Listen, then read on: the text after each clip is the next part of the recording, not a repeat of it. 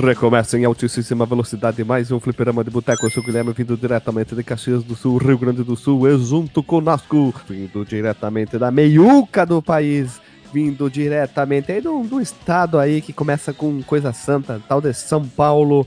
Então, o guarda da podosfera brasileira, Renatão. Boa noite. Posso começar com uma notícia aqui? Pode, digas. O Ministério dos Terraplanistas afirma: o movimento está cada vez mais forte. Temos terraplanistas afalhados ao redor de todo o globo. Puta merda, eu ia fazer essa piada. Ouvi de alguém, cara? Foi mal. Quer dizer que. Eu vi Não, é essa porque hoje. Foda, cara. os terraplanistas estão espalhados ao redor do globo. E para finalizar esse trio Los Angeles, vindo diretamente do extremo norte do país, o último estado lá no país, cara mais doutorado, Dr. Marcos Mello. Exato. E esse, o nosso podcast deveria um dia renomear-se pra Capcast. Capcast, por quê? Porque a gente só fala praticamente de jogo da Capcom. Pode ser também, né? Capcom Cast. Capcom, por favor, querida amada, patrocina nós, dá dinheiros. É, joga dinheiro, assim, deixa a gente tudo parado e joga dinheiro em cima da gente, assim, pra gente ficar feliz. E cada vez mais falar sobre a Capcom. Não é Cap, Se quiser mandar Capcast. umas, se quiser mandar uma CPS 1, 2, 3 pra gente também, fica à vontade. Fica à la vontade, porque nós aqui não vai ficar triste. Nós vai ficar é, feliz, pulando de alegria, né? Eu tenho uma pergunta ao Marcos. É, já que a gente entrou nessa aqui de terra plana, fez me lembrar pizza, que me lembra coelho. Pizza de Manaus aí é boa? Como é que é? Tem lugares aqui que a pizza é boa, cara. O pessoal que é mais purista com, com pizza vão dizer que tipo é um ou dois lugares, mas eu acho que tem mais opções. Eu não sou tão purista assim. Até porque, cara, eu como todo bom gordinho, eu, eu gosto de comer. Tem alguma exótica aí? É, Eu ia pedir a mesma coisa. Tem algumas coisas que eles fazem com, com ingredientes regi- regionais. Isso tá virando moda aqui, aqui em Manaus, essa a gourmetização de algumas coisas, né? E a regionaliza- regionalização também ao mesmo tempo disso. Tipo, é, se bem que é, é bem na contramão, né, a parada, né? Acaba mais sendo pra atrair turista do que pra, pra gente daqui. Tipo, tipo, botar tupumã ou botar instrumentos, instrumentos ia falar, ingredientes mais regionais, né? E, e porque pra gente é barato, né? Mas acaba sendo um preço mais alto do que, o, que os outros modelos padrão, né? Vamos chamar assim. Tipo, e a- eles fazem isso com pizza e com pastel também, né? Tem pastéis com, Com carne de boto, com ingredientes regionais. É, carne de boto, de boi, capivara, costelinha de capivara, né? No, ao É. molho branco, o que, que tu acha? Custe- é, tem a anaconda, anaconda milanesa. Nossa, é tipo a baguete, a baguete, aquele pão comprido, então vocês têm a, a, a anaconda, né? Já que é a cobra gigante. Pois é, mas falando em cobra gigante, tem um peixe daqui que é bem grande, que você já deve ter ouvido falar, que é o pira, pi, é muito R pra mim, pirarucu. Pirarucu. Ah, esse é famoso, cara. Pesca e pague, essas coisas, sempre mostrar o pirarucu, né? É um peixe enorme, cara, É um peixe grande, é um cu grande. bem grande. Que piada horrível, né? Nossa senhora, eu tô ruim de piada ultimamente, assim, ó. Eu queria me isentar de fazer comentários, porque eu tô tão ruim nas piadas. Hoje eu tô um pouco rouco, porque antes, antes- minutos antes dessa gravação eu consegui, eu consegui engolir uma espinha de peixe. Tu é campe... Mas era de pirarucu? Não, não, não foi, não foi tão grande assim, mas foi uma espinha de pacu. Olha ali, ó, é sempre com cu, né? Os peixes, tudo. O que, que os índios, os, os- os- o homem branco tinha que botar o nome dos peixes tudo com cu, né? Pirarucu, pacu, É verdade. dá o cu, já- vai tomar no cu, né? Sei lá, o cu. Eu acho que foi na época do Nerd Byte ainda, né? Que os, os peixes brasileiros eles têm nomes dúbios, né? O, o pacu, o pirarucu, o aracu e o surubim. Surubim, cara. Surubim parece o nome de banda de samba. Aquele sambinha de gafieira. Ah, Vamos curtir agora no surubim. Tocando seu sambinha moleque, raiz, vamos lá.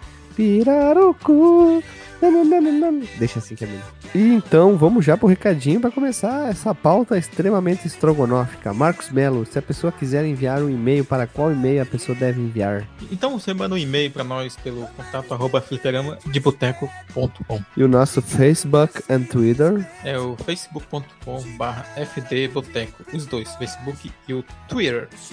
E o nosso grupo do Telegram ou WhatsApp é Izu. É o t.me barra Fliperama de Boteco. E não se esqueça que a gente também tem agora uma página no Instagram. Você quiser lá fazer o estragão, siga nós. Siga nós, é Instagram, né? Ou melhor, procure nós lá, arroba FDBoteco, igual ao Twitter e o Facebook. Nós estamos fazendo postagens.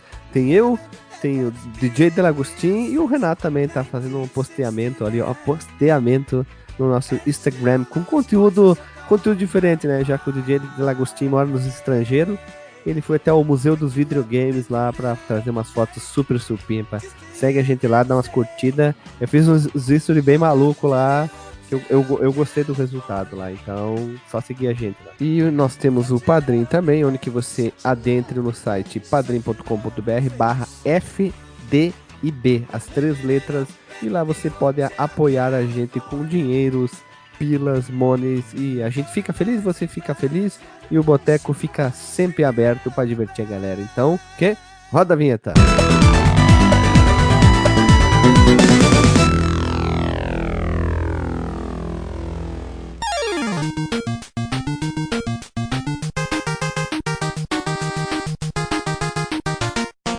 Voltamos após a vinheta e hoje nós estamos aqui nesse trio Los Angeles para gravar uma pauta que não é ideia minha, nem do Marcos, nem do Alisson, nem do Alexandre, mas sim vossa, Renato, tu que estás aqui gravar, tu que tem a ideia, tu que construirdes essa pauta. Então, co começar contigo a pergunta mais importante hein? antes de entrar nos dados do, do jogo. Por que nós estamos aqui a gravar sobre Ionoid, ou melhor, Io exclama... Eh, e o exclamação Noid. Então, estamos aqui para falar de Ionoid, por quê? Porque esse podcast é o único, é o único que me ouvi falar de Boogerman. Aí penso eu, se os caras têm a moral de falar do Boogerman, por que não do Ionoid, que é um coelhinho mais fofinho e cheira pizza? Yeah, baby! Cheira pizza. Por que a gente não gravou de um que, um cheira, que cheira pedo e um que cheira pizza, então, né? Aí, tá vendo?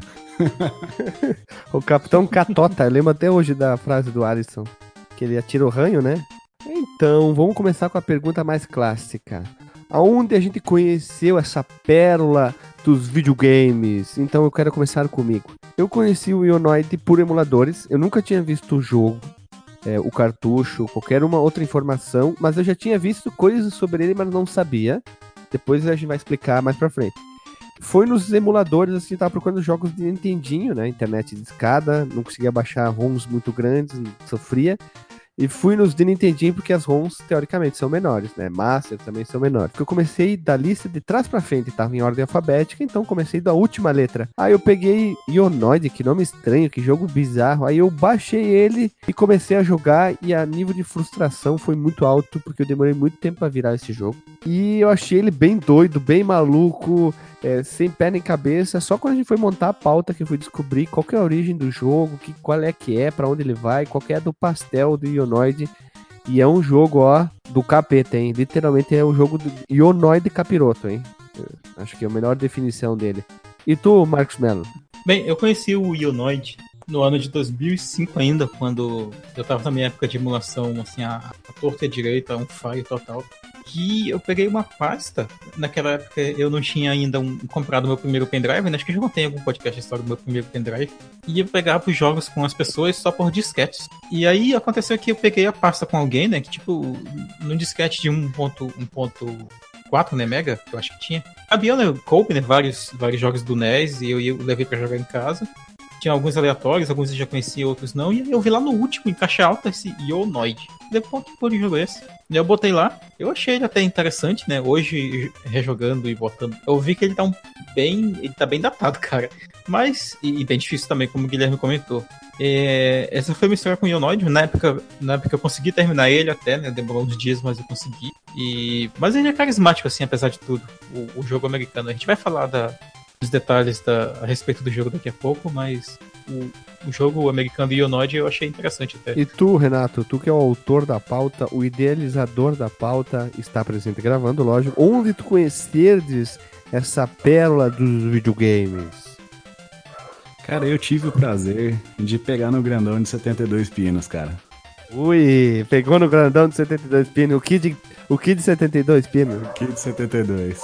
Então, cara, o no começo dos anos 90, se eu não me engano, na época que eu tinha o meu Phantom System, meu saudoso Phantom System, as coisas eram meio, meio diferentes, né? A gente não tinha internet para guiar a gente aí. Então a gente ia descobrindo as locadoras cada vez que abria uma nova pelo bairro, né? Meu pai era um cara gente fina pra caramba e me levava toda vez que abria uma locadora nova. Ele falou assim: ah, vamos lá conhecer, ver o que tem de, de novo lá, né? E nesses pula de locadora em locadora, eu acabei achando uma. essa fitinha pra alugar, né? O cartucho do Ionoid. Lembrando que começo dos anos 90 lá, os jogos de mascote estavam com tudo, né? Você tinha o Sonic, você tinha o Mario, todo mundo querendo fazer o.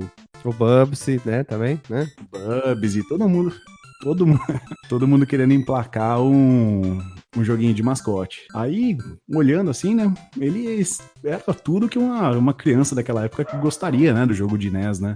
Ele tinha um mascotinho, ele era coloridinho, tinha fase num parquinho, subia num, num, num veículo, tipo Alex Kidd, assim. Prato cheio, né? Foi um, um, puta chamariz, né? E nem de longe a gente sonhava que ele era um jogo comercial, né? Um jogo de, de propaganda. E foi assim, né? Lógico que eu não terminei na, na, na época, né? Porque esse jogo é um capeta de terminar. Esse negócio ficou incrustado em mim, fui terminar depois de velho só. E foi assim.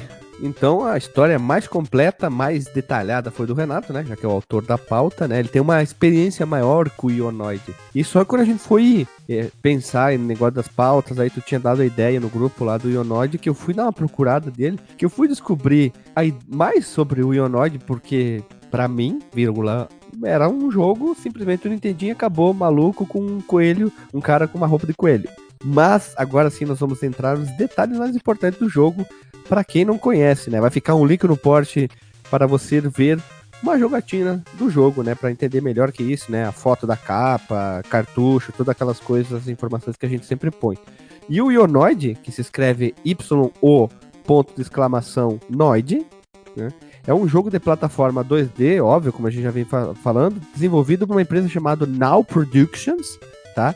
E ele é publicado pela nossa amada, querida Capcom, que a gente já gravou muito podcast sobre a Capcom, Vai ter um link no post para você ir para todos os podcasts que a gente já gravou que tem a Capcom no meio. Algum jogo, vários jogos, tem muita coisa. A grande maioria é de Binner Up.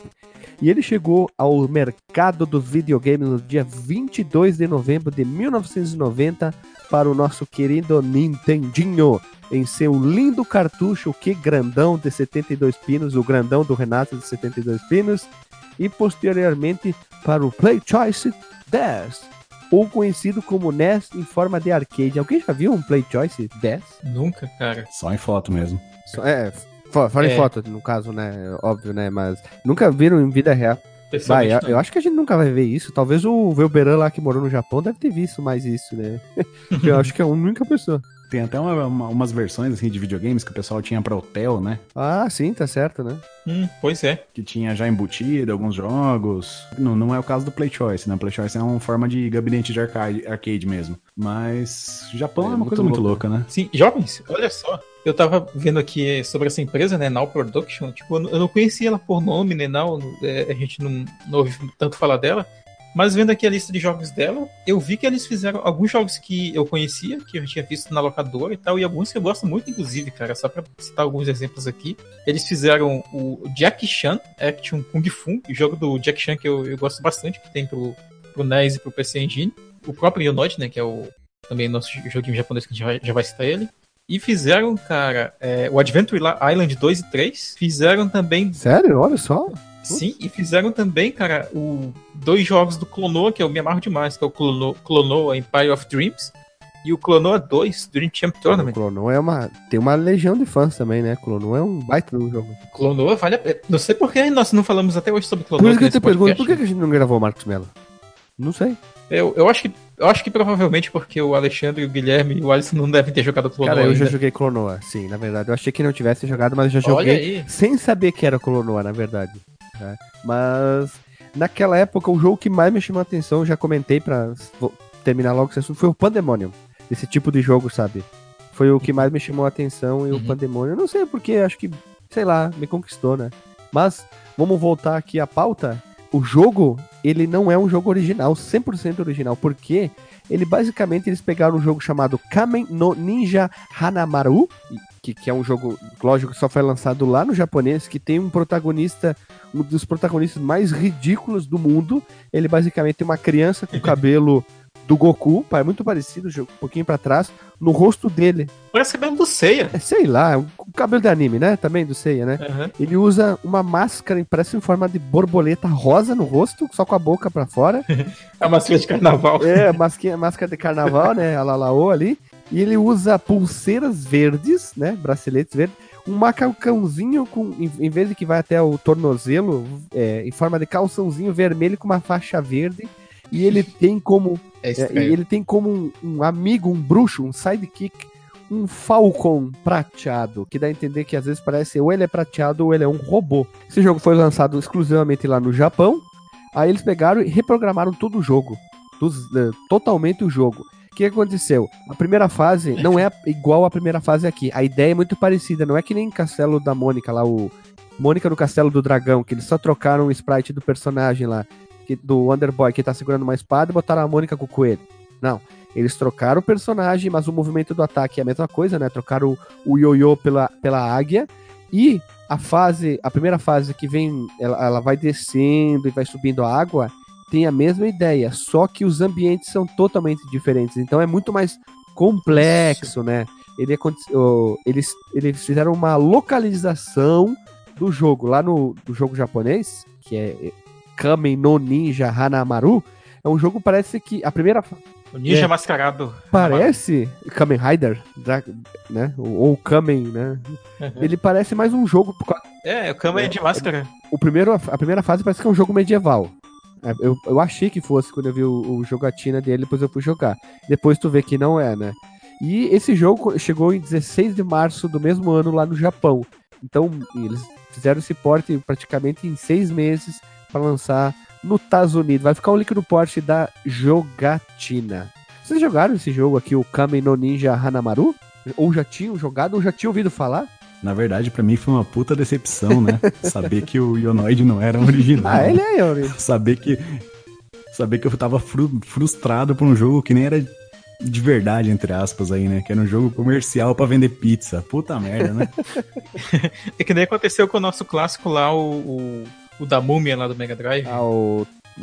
b- b- Time Attack, Decap Attack. Decap Attack, Decap Attack. Ou o próprio Mario Bros 2, né? Que também no- o, o nosso Mario Bros 2 não é o Mario Bros 2 original. Tem aquele jogo do Do- do Roto, Rotoku no. Roto, eu, cara, eu tenho, aque- aquele do, do anime do cara forçudão. Ah. Rotoku no, Hokuto no Ken. isso, que aqui chegou como outro jogo e assim vai, né?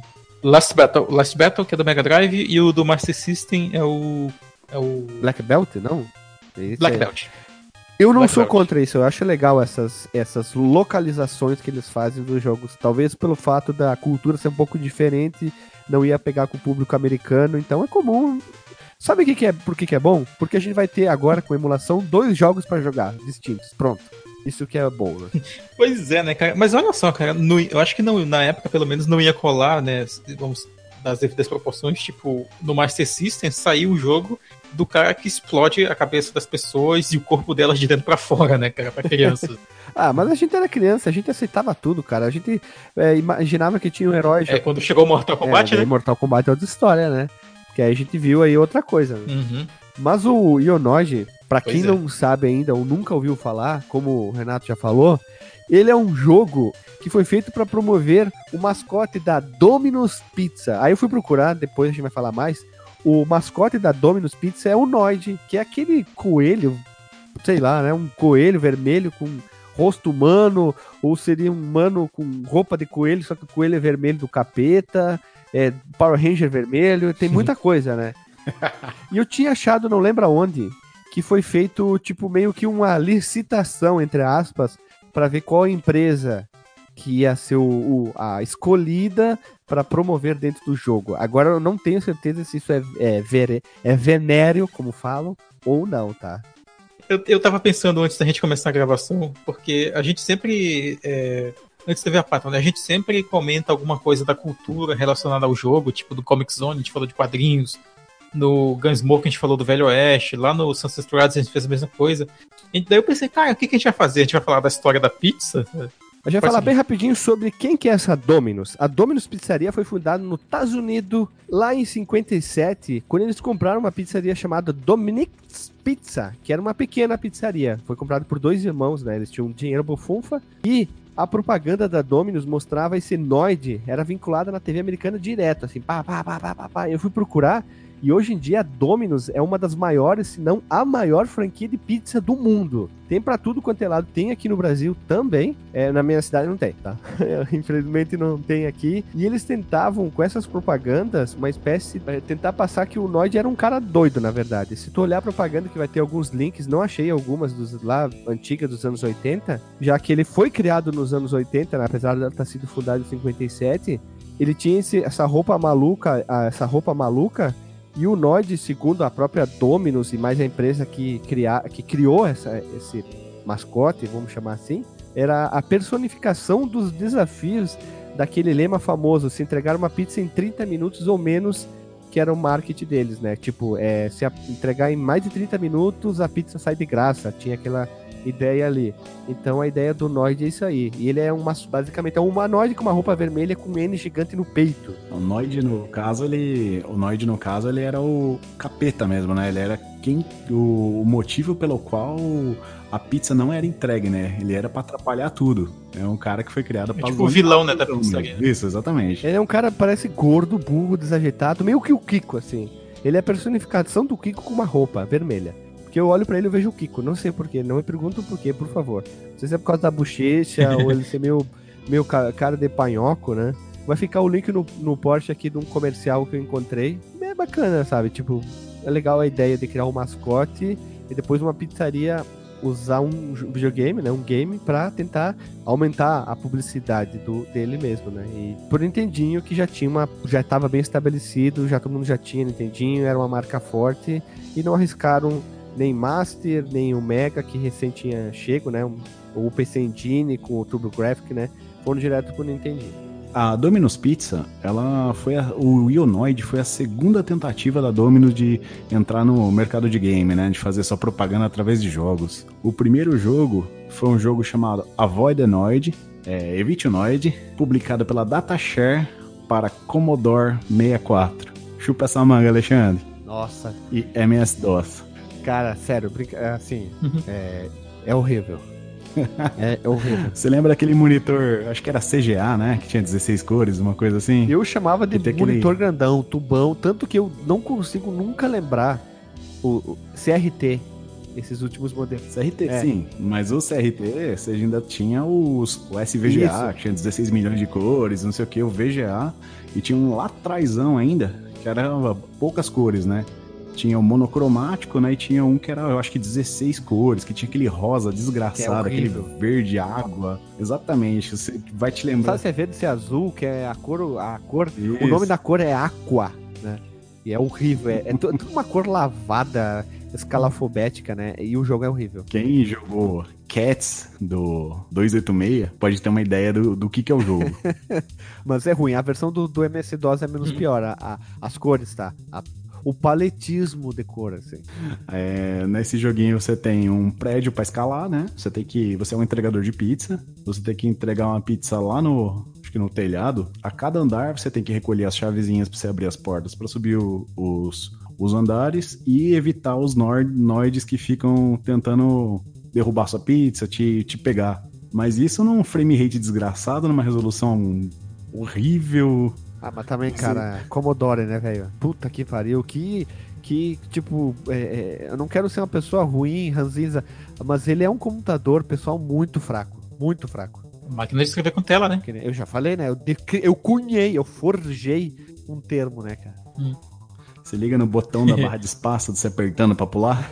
Palact, palact, que usar um martelo, cara. É nessa pegada, então, esse primeiro jogo. Ele é um jogo bem arcade daquela época dos anos 80, sabe? É, tu subir, descer, subir, descer, pegar uma chave, abrir uma porta, desviar do inimigo, nada muito complexo, muito bem simples, uma estrutura bem simples e repetitiva. Só que não Ixi. dá, cara. É um Keystone Keeper da vida? Isso, Estilo, Keys- Estilo que Stone Capers, né? É, isso é mesmo. O jogo do Polícia e Ladrão que eu chamava. Tá, tá, tá, tá, tá, tá, tá, tá, plup, É. E aí tinha o barulhinho de pular, né? O próprio Elevator Action que eu já mencionei aqui também, parece É, um pouco. só que esse aqui ele é um pouquinho mais é, melhor, vamos dizer assim, entre aspas, nossa versão do MS-DOS, tá? Mas é legal como eles tentavam investir. É, vamos, vamos, ah, vamos fazer uma coisa diferente, vamos fazer alguma coisa legal. E lá nos anos 80, isso no ano de 89, né? Eles fizeram isso aí. Mas aí que sim, que veio, vamos chamar do. O, a obra-prima deles, assim, entre aspas, né? Que aí depois veio é o jogo que a gente vai falar hoje, né? Só uma observação aí, o McDonald's fez isso também. Você tem jogo do McDonald's pra NES, pra Mega, Tem jogo do Cheetos, pra Mega, pra Master, Nintendinho. Tem jogo do. 7-Up. Na época do Crash de 83 tinha ração de cachorro que tinha jogo. Tem é, 7-Up, que é aquele refrigerante que acabou, voltou. Tinha jogo de mais o que aí de comida. Mano, Capitão Novolim. Ah, Capitão Novolim é, é para incentivar a boa alimentação contra diabetes. É asqueroso esse jogo aí. Novolim é uma marca de insulina. É, e por isso mesmo, é contra diabetes, assim, ele te ensina. É tipo como assim, o plano de dieta do dia: comer dois alimentos. Os inimigos são os alimentos, então tu não pode ingerir, senão teu nível de diabetes aumenta. Aí tu perde a fase, tipo assim, tu morre. assim. Mas o jogo que a gente vai falar hoje, vamos começar nele, ele tem uma história. Poucos jogos naquela época tinham uma história muito complexa, é, muito densa, super desenvolvida, muito bem explicada, tipo que eh, envolvia, como hoje tem jogos com uma narrativa muito bem é, complexa, melhor que muito cinema, muito mais bem, muito mais bem escrita, ficou feio, mas eu vou deixar. Mas o nosso querido Ionoid tem uma história muito simples. Marcos Melo, por favor, qual que é a história do nosso amigo Ionoid, desse jogo aqui, querido? Bem, então, a história aqui do, do nosso jogo da noite. Como eu já, eu já tinha comentado antes, né? Eu, eu prefiro a história da versão japonesa, mas essa aqui é uma história honestinha da época. Mr. Green estava anarquizando a cidade, no caso aqui a cidade é Nova York. O vilão fez com que a cidade fosse invadida por criaturas selvagens. Sem saber o que fazer, o prefeito chamou nada mais, nada menos que o nosso herói Noid para resolver o problema, prometendo uma quantidade imensa de pizza como recompensa. O Noid precisa parar seu clone Evil, a contraparte negativa, o Noid reverso, ou seja, o maligno Mr. Green. Cara, por que que eu tô falando igual o Bolsonaro? Acho que tem muita vírgula aqui. É pra dar um charme, cara. Tu podia fazer aquelas vozes assim. Mas a história é bem simples, né? Ah, não tem o porquê criar uma história ultra complexa. Basicamente, ele tem que enfrentar, enfrentar a contraparte dele. Eu criei essa última linha ali. O clone evil dele, a contraparte negativa. O Noid reverso, retirando do que o, o Alisson fala do Flash, o Flash reverso. Que é a versão exatamente igual dele, que aparece na capa, só que verde. É a mesma coisa. É a mesma ideia, vermelho e verde. Mas só um pequeno paralelo que eu tava falando da versão japonesa, né? no caso do Kamen Rider, vou chamar Kamen Rider. A história lá é que sumiram as crianças, ele tem que resgatar as crianças, né? E aqui é essa parada do, do vilão que ele tem que é, que ele tem que segurar, que ele tem que derrotar. Isso prova que ele é um baita de um gordo sem vergonha, filha da puta, que ele vai ser pago em pizza, cara. Ele não vai receber um troféu, uma estátua, como muitos heróis recebem. Ele vai receber tudo em pizza, cara. Pizza, pizza. Ele tá certo, cara, ele não vai poder comer um troféu de ouro. Mas ele podia ficar conhecido como um herói de Nova York, não é qualquer cidade, é Big Apple, 3AM, que já dizia no jogo do, do Tartaruga Ninja. Ele vai salvar a cidade.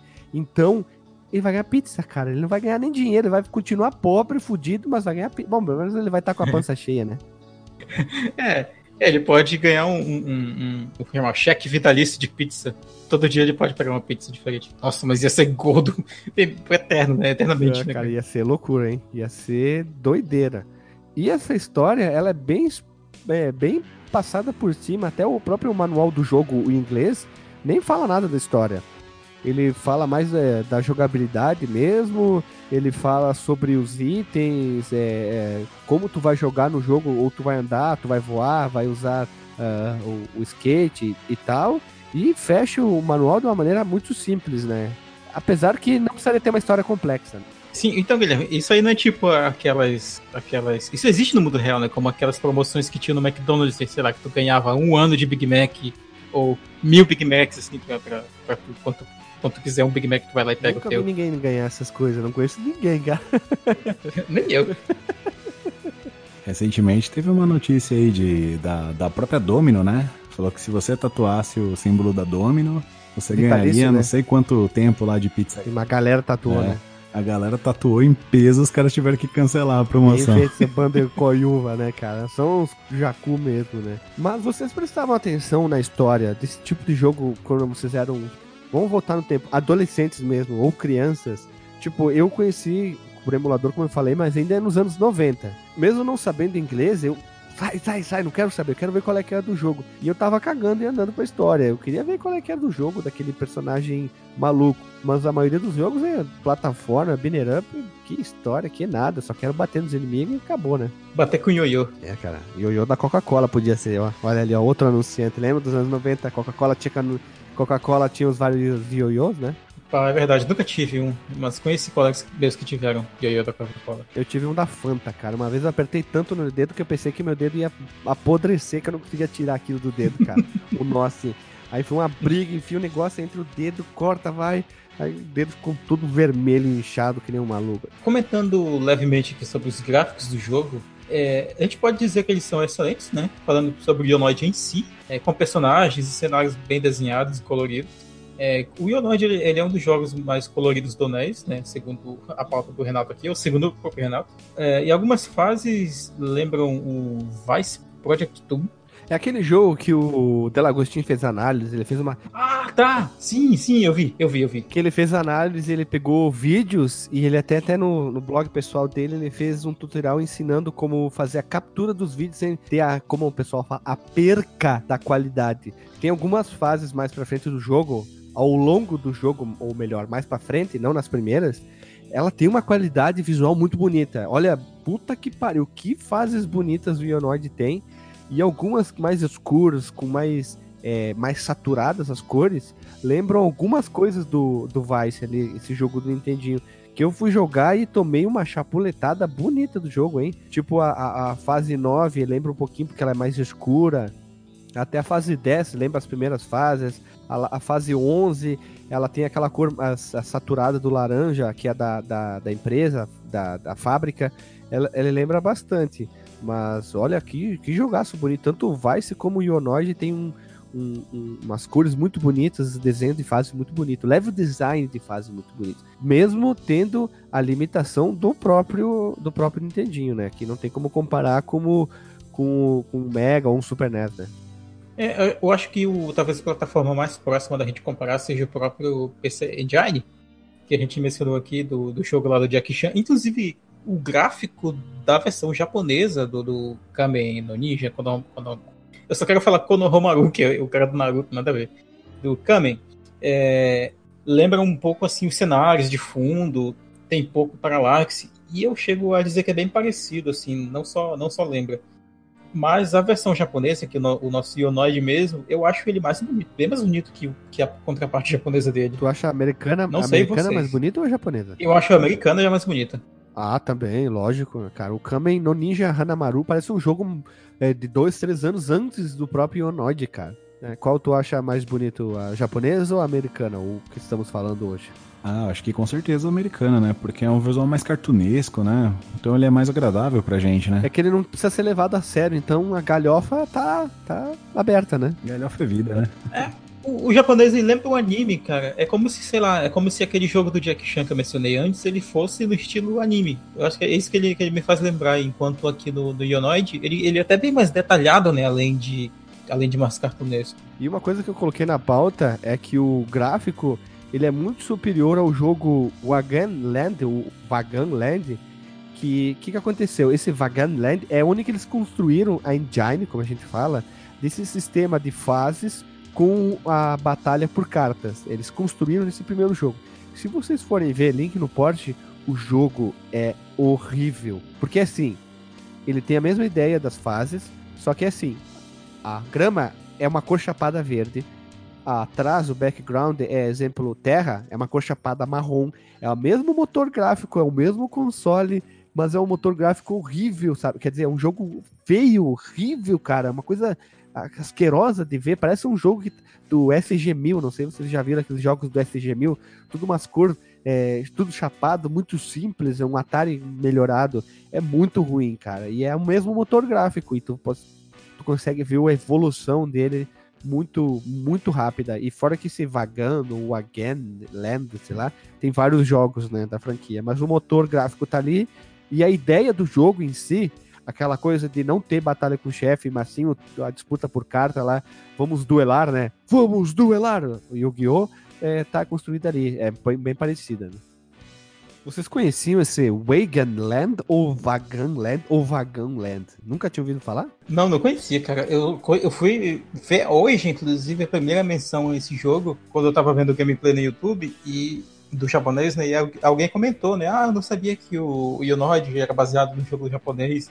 Aí o cara falou, ah, então a terapeuta vai se iludir, porque tu vai saber agora que esse jogo é, é baseado nesse Waganland, Waganland que é, é a engine original, né? Cara, pra te ver, né, cara? Tu, Renato, já tinha jogado Vagão, ouvido falar antes de pesquisar pra pauta? Esse passou batido total, cara.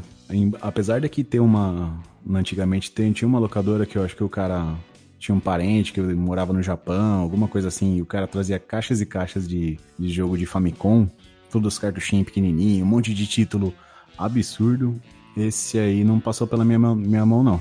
É, é bom só olhar, pra jogar não é bom não, cara. Ele é um jogo feio, é um jogo bem feio mesmo. Não é legal, mas ele tem esse sistema ali já bem estabelecido, é bacana. Ele foge um pouco do padrão. Ele lembra. Depois a gente vai falar da jogabilidade, mas antes vamos falar sobre a trilha.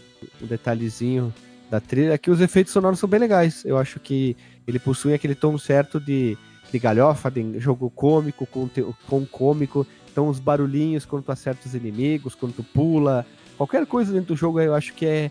é, é, é eu, eu aceito pela loucura, pela bobagem, pela brincadeira, né? E as músicas são bem variadas. Elas têm aquele tom, clima alegre, divertido. A grande maioria segue esse clima, né? Super divertido.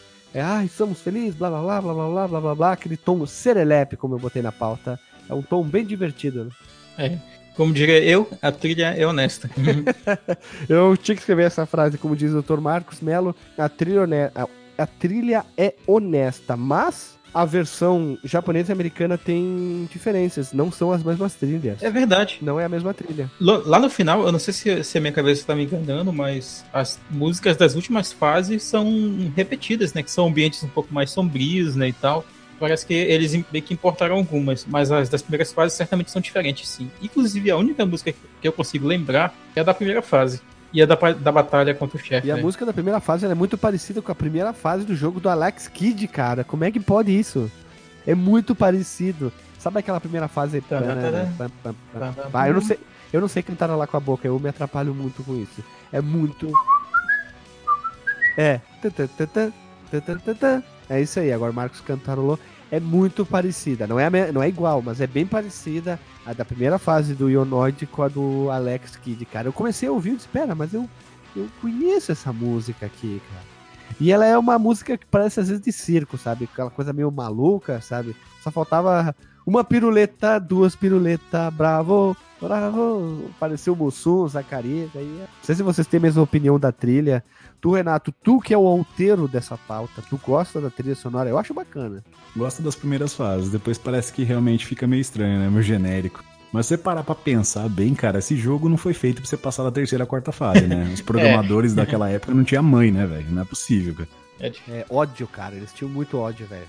É verdade. Mas eu, eu, ainda sobre o meu comentário final da trilha, além de honesta, de honesta, eu acho ela bem. Eu gosto dessas trilhas mais divertidas, sabe? Tanto que às vezes eu eu paro pra ouvir as trilhas sonoras do Kirby, sabe? Que são músicas muito alegres, né? A gente que. É a mesma temática, né? É, é, é, feliz, né? Sim, a gente que cresceu. Cresceu não, né? A gente que na época da adolescência, principalmente, ouviu muito rock, ouviu muito metal. Tende a, a na, na, na, idade adulta a ouvir coisas muito mais sombrias, né? Muito mais soturnas. E, e no caso das trilhas de jogos, eu, eu gosto até de ouvir uma, uma coisa mais feliz de vez em quando, né? Tanto que a musiquinha de quando termina o jogo da versão japonesa ela é muito felizinha, sabe? Bate aquela nostalgia de, de, de como que as músicas de, de, encerramento eram naquela época, né? E a do Yonoid também, a da versão americana. A abertura dele é muito legal, né? A musiquinha que fica tocando enquanto a tela de apresentação tá, tá passando, assim. Eu acho muito bonitinha a uhum. música. E ela já emenda num, num, num ritmo bem legal para começar a primeira fase, né? Ela é mais legal no início, assim. Não sei se é porque a gente jogou mais vezes a primeira fase, tipo aquela história, sabe? É, morre, morre, morre, morre. E tu se apega a tanto a fase como a trilha, ou, ou, e jogou menos as últimas fases, porque foi morrendo tanto, talvez seja por isso, não sei, talvez seja uma falsa ser- é, sensação que eu tenho. É, Eu acho que talvez a gente fique. A gente tem uma tendência a se enviesar um pouco por isso, porque a gente jogou muita coisa difícil nessa época, e nessa época as coisas realmente eram mais difíceis. É, Mas a, a música da primeira fase desse jogo, ela- é muito marcantezinha. Ela usa riffzinhos repetitivos, ela é bem rapidinha. Então ela é muito fácil, assim, de, de ficar na cabeça por muito tempo. É tipo ouvir um bregão do, do Reginaldo Rossi. Caramba. E lembra muito aquela história de. Tipo, que nem vou fazer uma brincadeira com o Sonic. Muita gente lembra mais a música da Emer- Emerald, Emerald Hill do que da última fase. Porque ch- chocou mais vezes a primeira fase do que a última fase. As primeiras vezes, quem é uma pessoa muito normal, tipo o Alexandre. O Alexandre nunca deve ter ouvido, a não ser no YouTube, a, a fase, a música do- dos chefes do Sonic, né? Tenho certeza absoluta aqui, ó. Caso 20 conta no chão. Que ele nunca deve ter visto no console rodando a não ser no YouTube, ele já deve ter feito isso, né? Mas se não, não. Tanto que quando a gente fez o especial do Sonic, as músicas mais pedidas eram primeira, segunda, terceira, quarta fase. Normalmente era isso aí, ou música de introdução.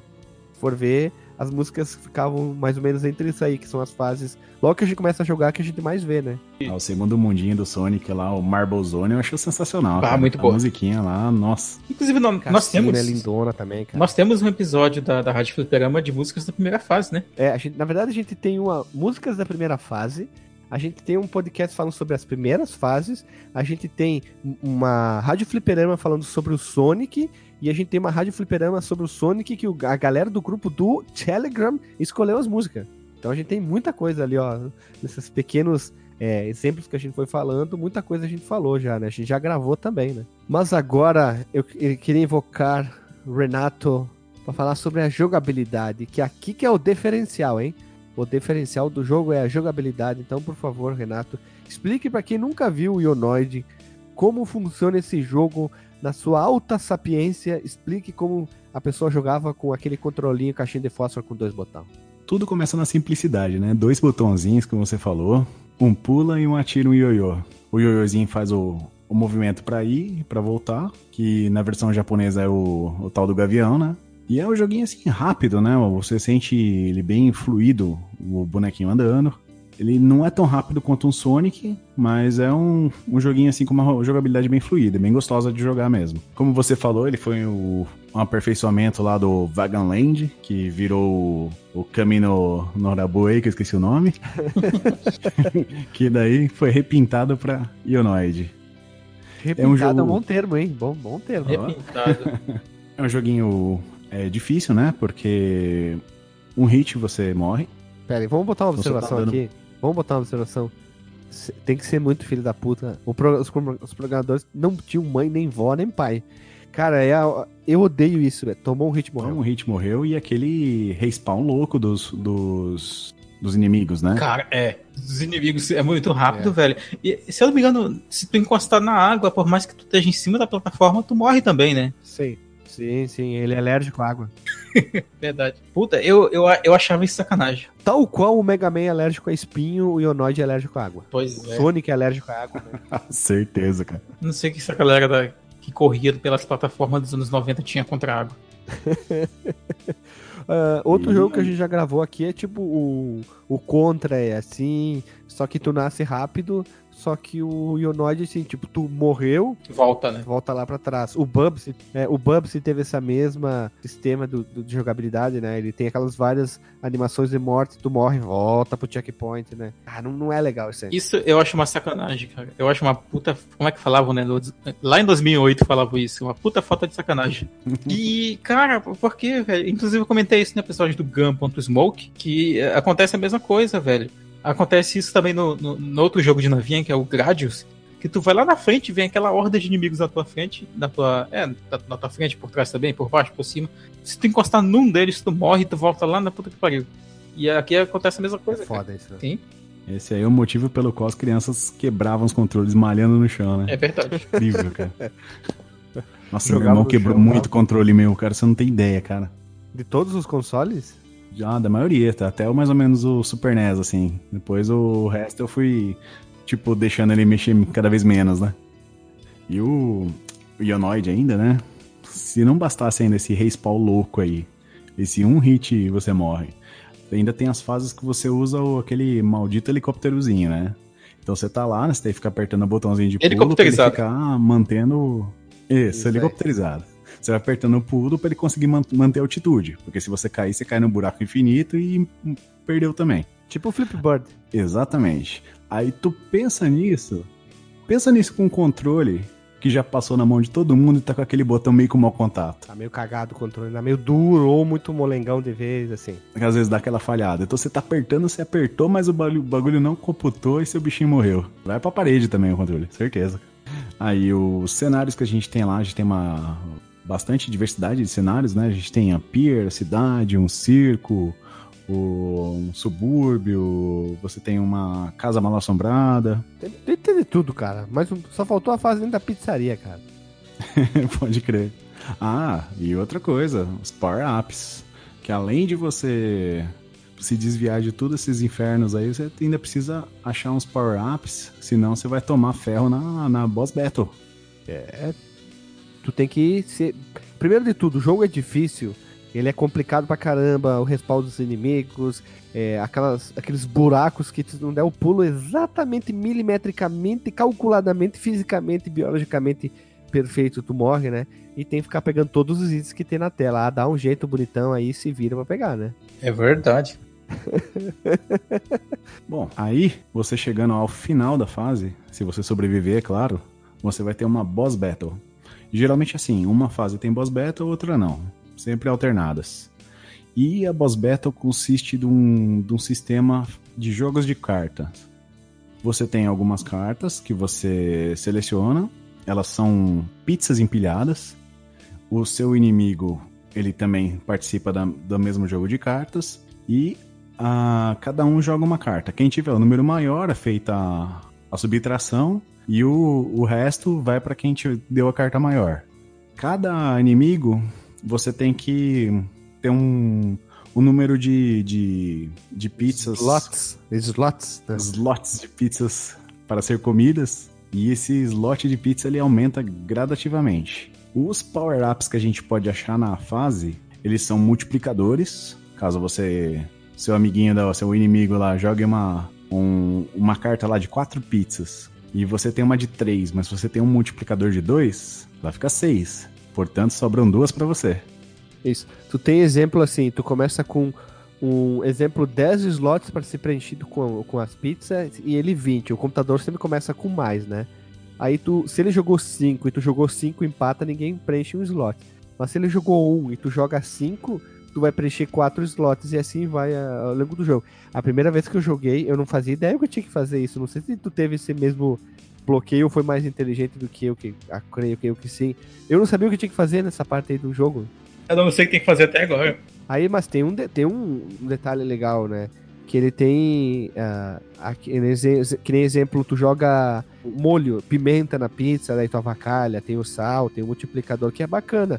Exemplo, ele jogou cinco pizzas, né?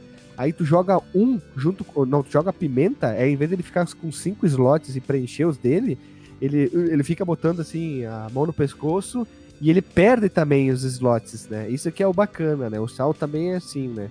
E tu tem que ser muito esperto no jogo. Às vezes tu tem que perder pra depois ganhar, né? Porque daí ele joga uma carta alta, em vez de tu empatar, às vezes tu joga uma carta mediana pra depois ganhar os cinco slots. Tem que ficar bem esperto. Nas últimas batalhas, é, os slots são basicamente iguais e tem que ser muito rápido e tem que tá, ó, como a gente sempre diz aqui, tem que estar tá moleque, senão tu te fode, né?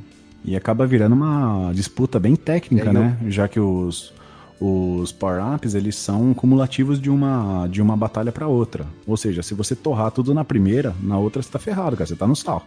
É, e é legal isso, né? E algumas dessas itens barra cartas estão espalhados pela, pela fase. Tu tem que ir procurando, tem que pegar tudo. Então a mãe é assim, tu vai jogar o jogo, é, explora o máximo tudo que tu puder. Sai pulando, vendo se tem algum item escondido, vai pegando tudo que tem na tela que vai te ajudar nas batalhas, né? A primeira batalha é muito fácil, é muito fácil de ganhar, porque o, o computador tem o dobro de slots para preencher que tu, então dificilmente tu vai perder.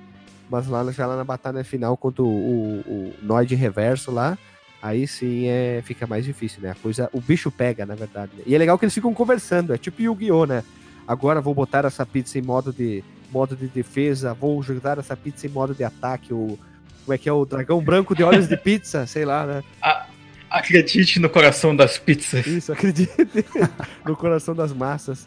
Vai, Yoinoid, Yu-Gi-Oh! É, é, brincadeira, mas é legal, né? Eu acho bacana isso. Tipo o Alex Kidd, que tem o sistema do. Olha, do... Yu-Gi-Oh! Noid, Yu-Gi-Oh! Noid, né?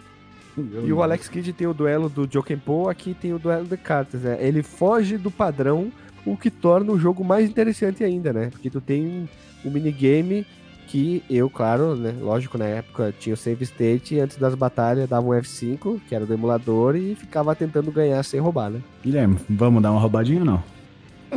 Link no Porsche no onde estão todos os power-ups. Ah, tá. Sim, sim. Mas vai ficar então o link no Porsche com todos os tudo, tudo escondido no jogo, é o detonado ali com as super dicas do Ionoid que o Renato achou nas internets da vida. Ajuda bastante na batalha dos chefes, né? Tu acha que não precisa, mas na verdade tu precisa. Ionoid, ele tem uma curiosidade, tem um, um site chamado Retro Junk, é, e alguns outros sites, eles, ele, ele foi eleito, na verdade, como um dos 10 jogos mais difíceis do Nintendinho 8 bits, sendo que o primeiro ficou o Silver Surfer ou o Surfista Prateado, que é difícil para burro esse jogo.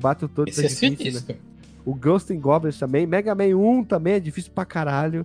Mas o Surfista Prateado é, é desleal, cara. É desleal pra caralho. Ganha. Fica a dica para um, um, vídeo antigo, deve estar ainda no YouTube, do Angry Video Game Nerd falando desse, desse jogo. É, é bem engraçado.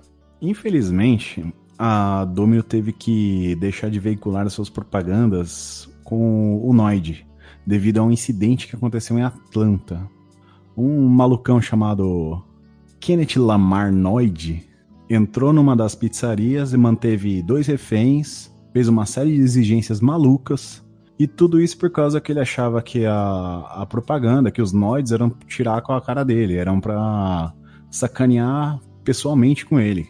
É lógico que, depois de tudo, ele foi rendido, baixou a SWAT, helicóptero, caramba, quatro lá, e ele foi pra clínica mental. Mas depois disso o pessoal deu uma, aquela esfriada no Noid, né? Poxa vida. Que triste, velho. Só por causa de um maluco. É, Estados Unidos tem tudo, tudo louco, né, cara? Ah, Estados Unidos, né, cara? São só uns malucos. Mas como o Marcos falou, o, o Noid ele não ficou só nos jogos, o Renato também. Ele teve outras aparições e quais foram elas? O Noid ele teve, né, continuações e aparições na televisão. É, só que não teve uma continuação oficial desse jogo, né? Mas em 2017, veja só, é, surgiu um jogo feito por fãs, inspirado na, na, na quinta geração, né? Tipo, gráfico de, de 64, gráfico de Play 1. Uh, e gráfico com Parkinson, né? Do, do Play 1, né? E, que é um, um jogo Ionoid 2 em 3D, plataforma 3D e tal, e parece interessante, cara. Eu, eu quero dar uma olhada nisso aí porque apesar da, dessa época ter os gráficos mais datados possíveis, talvez, né? Tirando os do Odyssey do Atari, que aí, tem coisas, tem mecânicas principalmente que eu gostava, cara. Eu, eu gosto muito do, do Spyro até hoje, do, do Crash Bandicoot até hoje, e alguns outros jogos que também pouca gente jogou. Parece uma proposta bem. Se funcionar bem, se tiver um, uma mecânica legal, acho que vale a pena, né? Pelo menos quero dar uma, olhada, uma conferida nisso aí depois. Eu não tenho ideia de como que é com o controle na mão, né? Mas os cenários recriados, aquele pier da primeira fase, eles recriaram, eles tiveram todo o cuidado de recriar isso no mundo 3D, né? Parece até que interessantinho. Link na no Porsche. Ah, é verdade. Na televisão ele apareceu no, na temporada 4, no episódio 23 do Family Guy, no episódio Deep Throats o Noid ele estraga a pizza de Adam West logo depois ele é morto por ele. E no episódio da, da 12 temporada, no episódio 5 dos Simpsons, ele também aparece. É, no, no, episódio Homem contra a Dignidade. Nod aparece é, como um balão naquela parada do Dia de Ação de Graças. Aí a Marge aponta pra ele. Eu vi esse episódio, eu lembro. É, e no episódio 6, da 13 temporada dos Simpsons também no episódio, uh, não vou dizer aqui o nome em português, que é o She of Little Faith. O reverendo Lovejoy ele aceita patrocínio corporativo para a igreja e após um, após um acidente. E eis que surge o Noid para dar o sermão. Isso aí eu não vi, eu tenho. Esse eu também vi. Mas, agora que a gente vai chegar à parte é, complicada do C Podcast. A gente sempre fala em alguns podcasts que a gente consegue fazer, a gente faz o quê? O fase a fase. O que é o fase a fase? A gente explica detalhes das fases, a gente faz como um detonado no YouTube e tal, só que comentando aqui alguns detalhes, fala da primeira à última fase, alguns detalhes, algumas, algumas coisas que possam até ajudar, né?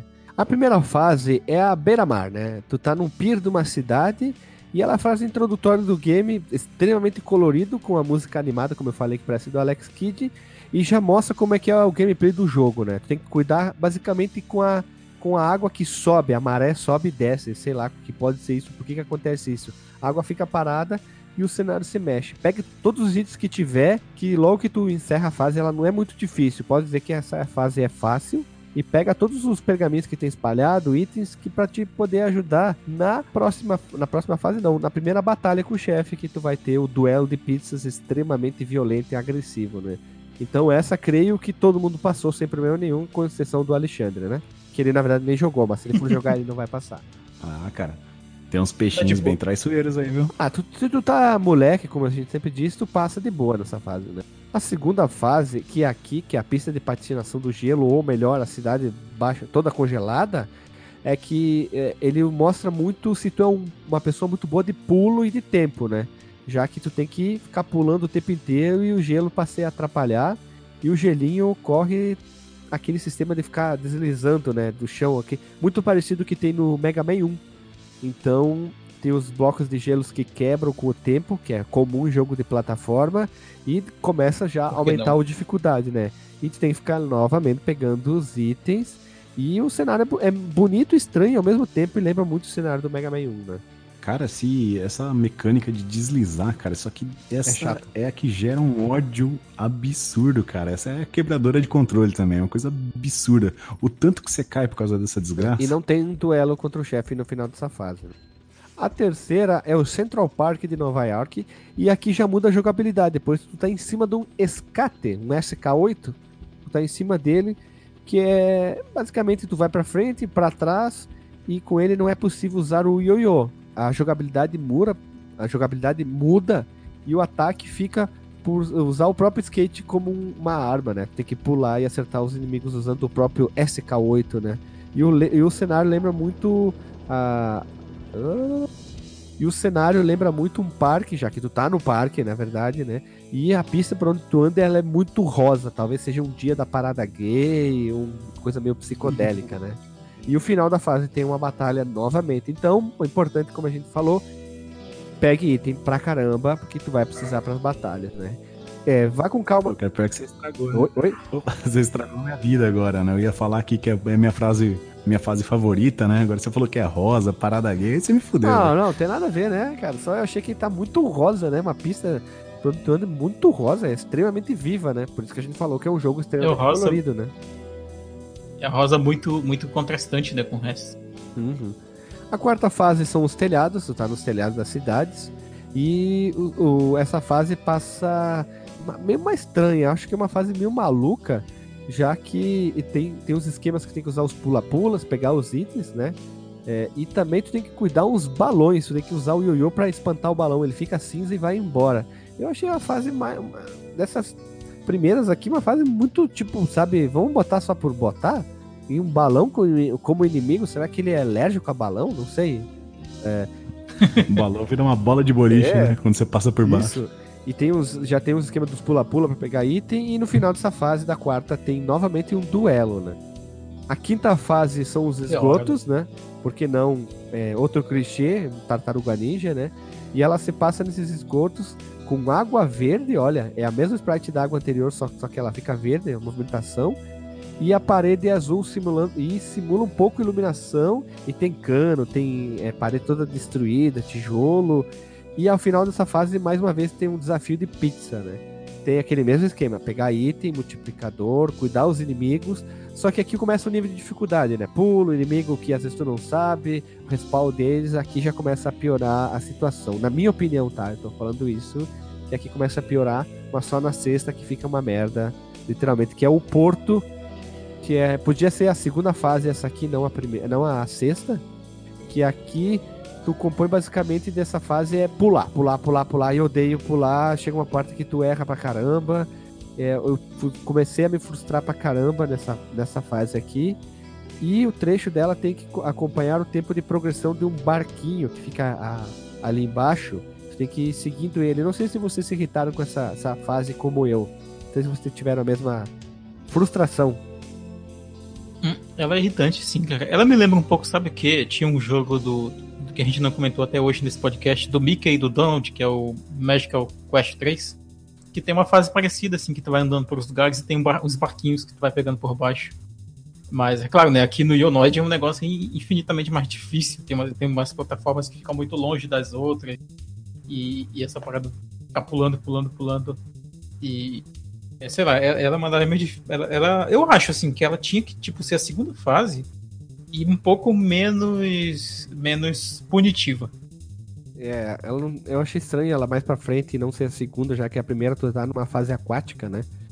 E já vamos para a sétima fase, que é o circo, que é a fase laranja, totalmente laranja, na verdade, né? E ela tem aquele sistema chato que eu odeio nas fases, onde que a progressão lateral é automática. O que quer dizer, a fase vem vindo, tu fica para trás uh, em mudanças de plataforma, tu tá andando reto e tem uma plataforma mais cima, tu fica esmagado, tu morre. Então tu não pode ir muito rápido, porque daí vem um inimigo tu não vê, tu morre. Tu fica muito lento, tu acaba se perdendo e fica, morre esmagado. E esse tipo de fase tem no Mario, tem no Sonic, tem muito jogo e é bem complicado mesmo. E inimigo para tudo quanto é lado. E novamente, final da fase, nós temos novamente um duelo contra. Um duelo de comilança, na verdade. Né? A próxima fase, que é o, Céu sobre o Mar, ou The Sky Over the Sea, é novamente, novamente nós temos uma mudança de jogabilidade já que nessa fase tu tá voando naquele helicóptero na mochila, um helicóptero nas costas. O pirocóptero do Ionoid, ele usa até um óculos, que o Renato falou que se o controle tá bichado, tu te fode, né? E o voo fica a cargo de pressionar várias e várias vezes o botão. Tem que ficar ali, tipo o Flippy Bird, né? Ficar apertando o botão de pulo o tempo inteiro, senão tu vai, pra, vai, pra, vai pro vinagre, como a gente fala, né? E tu tem que ficar desviando dos inimigos, pegando os itens, né? E o cenário, basicamente, o céu é atrás, né? O céu azul, tu vê um marzinho ali, tu vê um pouquinho da copa das árvores na parte de baixo, né? E é como se fosse a terceira fase novamente, seria essa aqui, e não também ser a oitava, já que ela conversa melhor os ambientes, na minha opinião, lógico, né? É, não tem muita continuidade, né? Muito senso de continuidade entre as fases. É. Digo de passagem, essa, essa fase, ela tem um cenário de fundo bem bonito, cara, eu acho você parar pra pensar, cara, eu acho que o, o mapa tá em espiral, né? em vez de ser uma linha reta, porque em ciclos você acha fases parecidas, né? vai pra cá, vai pra lá. É verdade, né? A, a, primeira, a primeira fase é azul, aí a terceira é rosa, a, a quarta é laranjada, a quinta Sentiu? é azul. Ele não pegou uma linha reta pra ir pro objetivo, sim. ele foi circulando assim, né? Sim, sim. Aí a sexta volta a ser azul, é a sétima é, é, ultra laranja de novo. É. E aí a oitava é azul, assim vai. A nona fase é basicamente a casa assombrada do, do Mario, né? Tem morcego, tem ratos, tem monstros, tem todo um toque de filme de terror. E aqui tem tons mais escuros, né? É a primeira fase que tu vai jogar, tem cores bem escuras, né? Imitando bastante aquela, aquele clima de terror. E eu acho bacana essa fase, eu acho visualmente ela é bem legal. Tem até o sistema no chão da sombra dos buracos nas paredes, como se fosse janela quebrada, elas estão quebradas, a iluminação entrando uhum. e projetando a sombra da estrutura no chão e a parte onde que entra a iluminação tá mais clarinha. Eu acho que ela tá bem bonita pro Nintendinho. E novamente nós temos uma batalha no final dela. Ah, cara, esse verdinho aí é bem usado na Castlevania, né? Ah, sim. Essas teias de aranha. Acho muito Lembra legal. mesmo, né? Mas, de verde músico. Mas no 2, porque o 2 é muito mais escuro, né, que o primeiro e o terceiro, né? Esse jogo novo do Igarashi aí que ele ah, lançou, a of, Prequel em 8 Curse bits. Of, Curse of, tava jogando. Curse of Moon. É Bloodstained Curse of, Moon, of the Moon. Bloods, é, exatamente, exatamente. Isso aí. O Castlevania 2 ele é mais lavado, mais escuro, mas o Castlevania 1 e 3 do Nintendo são mais clarinhos, né? Parece a paleta de cores que o Zack Snyder trabalhou junto, né? Mais escuro, né? O, a décima fase é as favelas. Visual de periferia, parece o jogo do Ninja Gaiden, né? Tem a parte de esgotos aberto, construção ela, essa fase devia estar junto com a fase dos esgotos, né? Ou antes ou depois. Elas casam melhor por causa da, da ambientação dela, né? Tem roupa pendurada, tu vê as casas mais velhas, uma parte velha da Big Apple, né? E novamente pegue itens, inimigos, sacaneando, querendo te, fe te ferrar o tempo inteiro, né? É aquela sacane sacaneamento. Parece que a gente não tá tentando, não tá conseguindo transpor a dificuldade, mas qual que é a dificuldade? São os pulos, os inimigos e assim vai, né? Essas contínuas sacaneamentos que tem ao longo do jogo, né? Essa fase, de passagem, parece ter saído do, de algum jogo das Tartarugas Ninja, né? Uhum. Sempre tem as fases de favela e a paleta dela, tudo roxinho, a frente tudo de concreto, é bem aquela ambiente urbano da, das tartarugas. A décima primeira fase é a fábrica. Como eu falei, essa fase que lembra um pouco o Vice lá, o Project Doom lá, que é o jogo do Delagostin. É o cenário ambientado de, de uma fábrica, lógico, né? E, é, tem que cuidar bastante dos buracos, né? Tem buracos pequenos e buracos maiores. E tem as caixas de madeiras que caem constante, constantemente é, tentando te atingir. Então, é aquela coisa, né? Te acerta, tu cai no buraco e morre. Vai te ferrar o tempo inteiro, né? E os inimigos são um tipo de insetos humanos com roupa de proteção que eles aguentam mais dano. Então, os inimigos são bem mais fortes, né? E novamente, na décima primeira fase, tem o quê? Tem a batalha de comilança de pizza, né? Então, como eu já falei, não se esqueça de pegar todos os itens multiplicadores, o que tu você achar ao longo da fase, senão você se ferra na batalha, né? Já que os slots estão crescendo ao longo das fases, né? Esse laranja aí com o preto aí que lembra bem o Vice, né? É, isso aí mesmo. Por causa que vai desaparecendo a plataforma com o preto, daí a sensação como se fosse mais profunda, né? Essa fase, digo de passagem, e a próxima também, me lembra um, um, jogo que nós já falamos aqui no. ia falar aqui no canal, aqui no podcast. Double Dragon, cara. Eu acho muito, muito igual a, a primeira fase do Double Dragon. Uhum. E lembra também a fase da fábrica do Castlevania Bloodlines do Mega Drive. A 12 fase é uma continuação direta da fase, sim. Agora sim, né? Da, da 11 fase, elas têm continuidade, que é dentro da fábrica em si. E basicamente é a continuação da fase anterior. Ele podia ser feito uma fase só, e aqui você vai encontrar a coisa que eu mais odeio em jogo de plataforma: esteira. Nossa, que coisa horrível, cara. Cara, esteira é muito filha da puta. Castlevania tem, Mega Man tem, vários Mega Man tem isso. É, Mario, se eu não me engano, não tem. Street of Rage tem. Final Fight tem, cara. Quanto jogo tem que botar as malditas esteiras? Tipo, é, uma esteira. Mario vai, tem, cara. É, uma, uma, hora vai pra um lado, uma hora vai pro outro, aí tu se perde no pulo, tu bum, cai dentro do buraco e tu morre, cara. Puta que mal. Ainda bem que não é esteira de gelo, né? Imagina algum louco resolve misturar essas duas coisas. Aí lascou, né, cara? Depois disso, nós temos a 13 terceira fase, que é o Arranha-Céu. E essa é a fase da escadinha, cara. É a fase de subir. O objetivo é chegar no topo enquanto os, tem inimigos na tela e vários vasos são arremessados para te impedir essa subida. Ele lembra muito aquelas fases do Castlevania, da Clock Tower. Tem que subir também, olha, outra referência a Castlevania.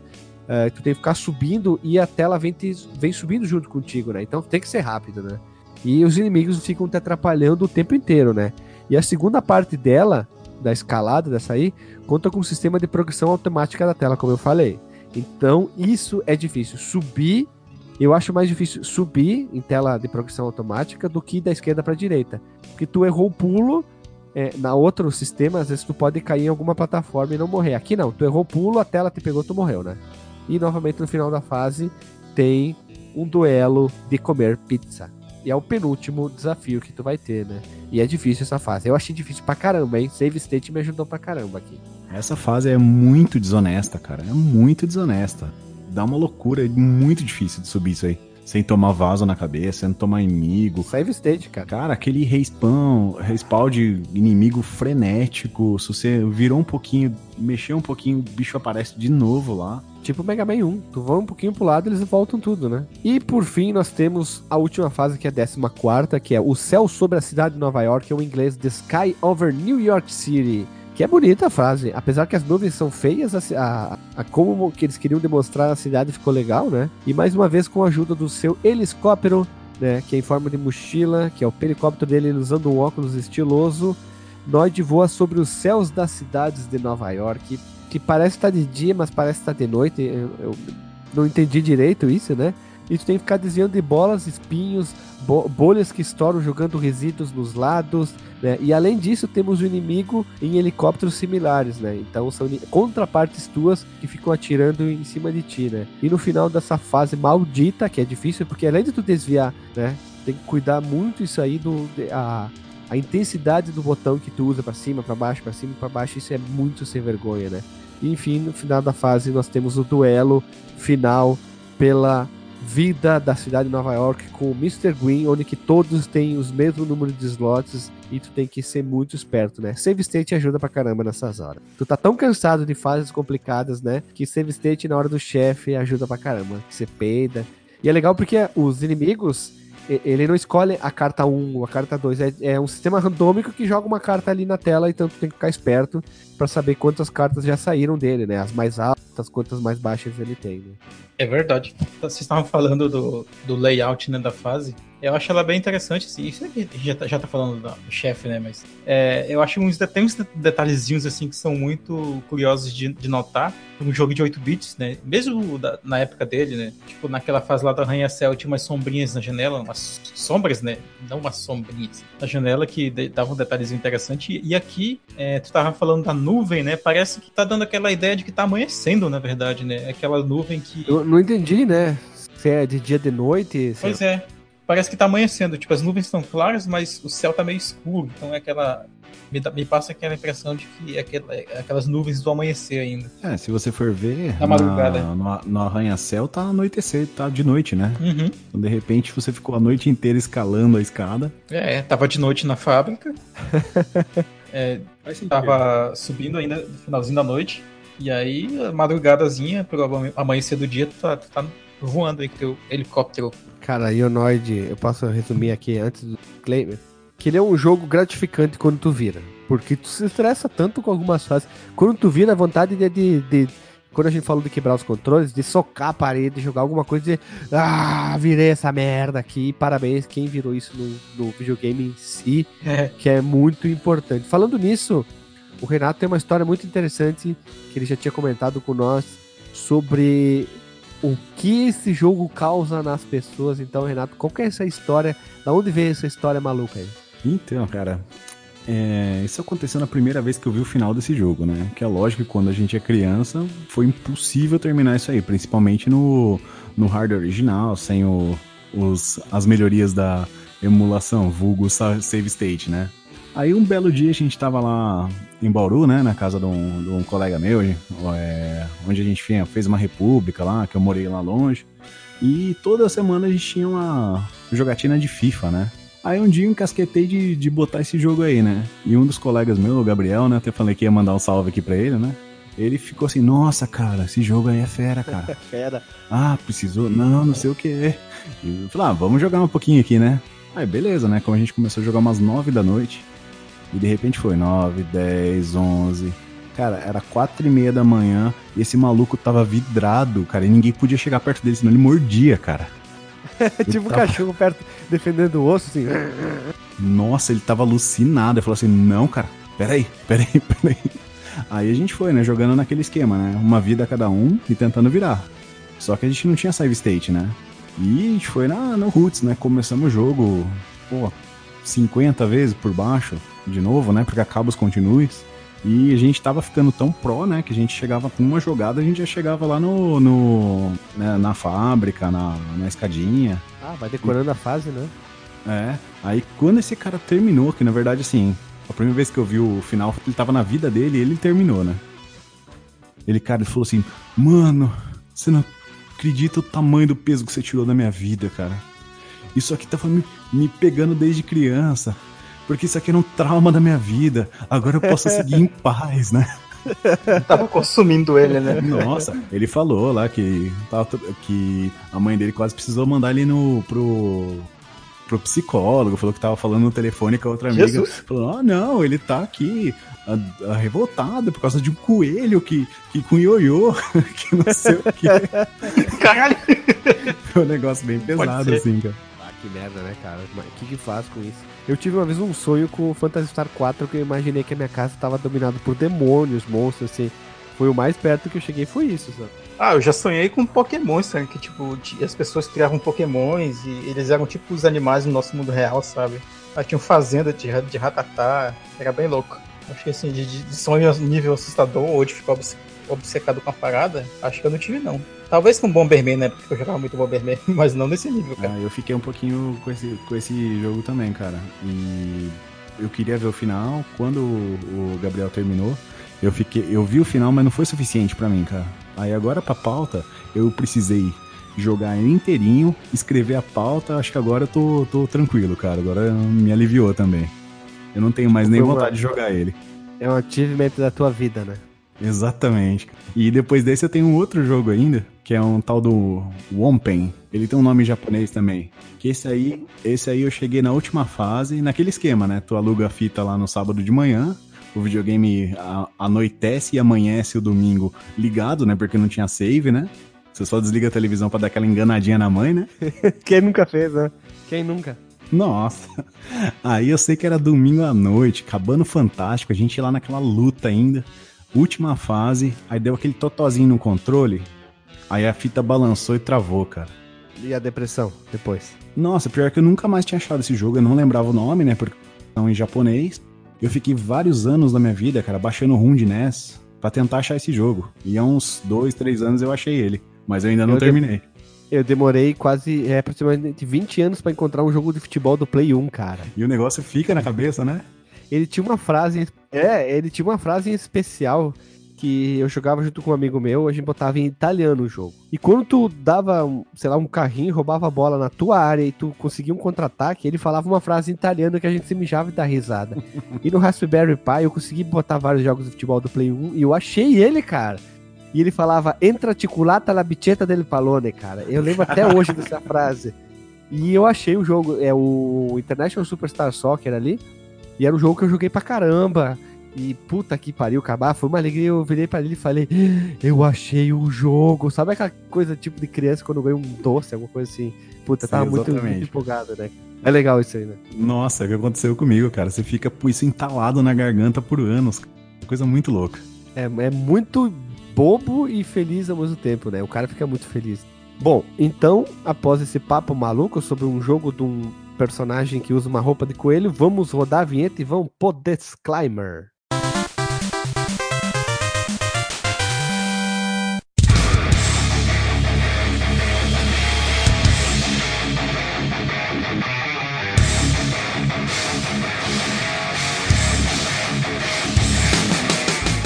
Voltamos após a vinheta e vamos pro disclaimer. Marcos Melo, qual é o teu disclaimer de hoje? Muito bem, Guilherme. É, fechando aqui, né, a gente falou mais uma vez de um jogo do Nintendo, né? Tem muitos jogos do Nintendo que eu tenho curiosidade até hoje para falar. O Jonoid era um deles. É, eu acho que ele é um jogo que vale a pena jogar, embora, sei lá, se for dar um, uma escala de, de, de 0 a 10, uma nota, eu deixaria ele no 7, sabe? Porque ele vale a pena, mas, porque ele é um jogo bonito e, e inventivo é, embora não seja um jogo uma ideia original, né, tal, como a gente já falou aqui. E, e, claro, ele também tem alguns aspectos, principalmente de jogabilidade, que venceram, cara. A jogabilidade dele. Acho que a dificuldade dele, principalmente, né, cara, é o, é o que afasta muita gente. Mas como hoje em dia a gente tem várias ferramentas que você pode usar aí pra terminar o jogo, cara, vai seja feliz. É, eu acho que vale a pena, é um jogo bem, bem, bem, bem criativo. Criativo e desafiante, né? Ele desafia o cara. Sacana também. E obrigado pelo seu disclaimer, Marcos Mello. É um jogo honesto, como tu, tu diz, então. Então, com certeza, um jogo honestíssimo. É, é honesto, honestíssimo talvez é, é demais. Honesto. Renato, o guarda da podosfera brasileira, qual é o vosso disclaimer? Esse jogo aí, ele é a, a cara da época dele, né? Começo dos anos 90. Ele é coloridinho, tem um mascote, você sobe nos veículos. É aquela coisa que, pô, o meu eu de sei lá quantos anos que eu tinha lá, nem, nem 10, ia, ia adorar, né? E adorou, né? Agora, analisando depois de velho, né? Eu acho que o jogo ele se estende demais artificialmente, sabe? É, por, por ser um jogo que você não tem um password, você não tem um save de bateria, você botar essas 14 fases aí, você ir de fora a fora, eu acho meio pesado, sabe? Eu acho que o jogo empapuça um pouco chega lá pra oitava, nona fase, lá você não aguenta mais ver a cara do jogo, né? Você só continua mesmo porque você botou a meta na sua vida que você vai terminar, né? Uh, uma outra coisa que eu acho meio ruinzinha nele, eu não sei se isso vem do, da troca dos sprites, né, da localização, mas o mapeamento das colisões dele, principalmente na terceira fase. Eu acho que você morre assim por umas besteiras que não era pra você ter morrido, sabe? Às vezes você pisa no boneco de um, de um jeito mata, você pisa ele um, um milímetro pro lado, você morre. Então essas coisas assim irritam um pouquinho. Aí, para quem tiver curiosidade, né, é, de saber como que eram os jogos daquela época, quiser ser transportado para aquela época, Eu acho que é um jogo assim que é muito. É a cara mesmo, é um retrato. É um negocinho que você vai. Oh, vou descobrir como é que era um jogo de mascote no início dos anos 90. E se você tem alguma afinidade com o NES, eu acho que é um jogo obrigatório. É verdade, eu queria dizer que é um jogo que tem um nível de dificuldade altíssimo e aquilo que o Renato falou é verdade, né? É um jogo que se estende demais para que não tem, não tem como salvar o jogo, o teu progresso e nem password, né? Então complica pra caramba, é, ou como o Alexandre fala, aquela inteligência, é, aquela dificuldade artificial, eles tentaram prolongar tentar aumentar, botar o filler como é feito em anime. Eu acho que oito fases estaria ótimo e botar mais dados, mais coisa, melhorar um pouquinho as fases, acho que seria uma boa dica pro jogo, sabe? Em vez de ter duas fases da fábrica, uma fase, em vez de elas ter aquelas fases do pier, aquela outra fase, tipo a do gelo, ela tá lá, parece que ela, ela destoa do resto do jogo, ela é muito diferente, né? Então, tipo, a do esgoto e da favela ser uma só, um, em dois pedacinhos, sabe? Eu acho que poderia ser isso diferente, é, o diferente do jogo, sabe? Fases menores, mas com mais desafios dentro da própria fase, não precisa ter ser tanto, né? O nível de dificuldade já é alto do jogo, né? Mas é um jogo divertido, né? Um jogo completamente maluco, galhofa, segue a mesma linha do, do Booger, Boogerman, aquele jogo maluco, doido, que acho que ninguém nunca ia fazer pauta, então nós somos os malucos que vão fazer pauta desse tipo de jogo, né? E vamos ver qual que vai ser o próximo, né? Sei lá qual que é. é escrevam nos comentários é, qual jogo seria legal se a gente fizesse uma pauta, mas tem que ser esse maluco, não é adianta dizer Mario World ou Super Mario Bros 3, tem que ser jogo maluco que a galera joga, mas ninguém grava podcast, né? É impossível não lembrar aqui, cara, como é que a gente não ficava perplexo ao ver um coelho que pegava uns pergaminhos, né? Tipo, qual é a lógica, né? Aí, hoje, finalmente, muita gente vai descobrir. É maluco, é loucura, né, cara? A droga, o que que faz a droga na cabeça? Não, brincadeira, só umas piadas ruins mesmo. A gente vai ficando por aqui, pessoal. Até semana que vem. Não esqueça de ouvir, comentar, ajudar no padrinho, entrar no grupo do Telegram, todo aquilo que a gente sempre fala, né? Um beijo, um abraço, um beijo na bunda e até!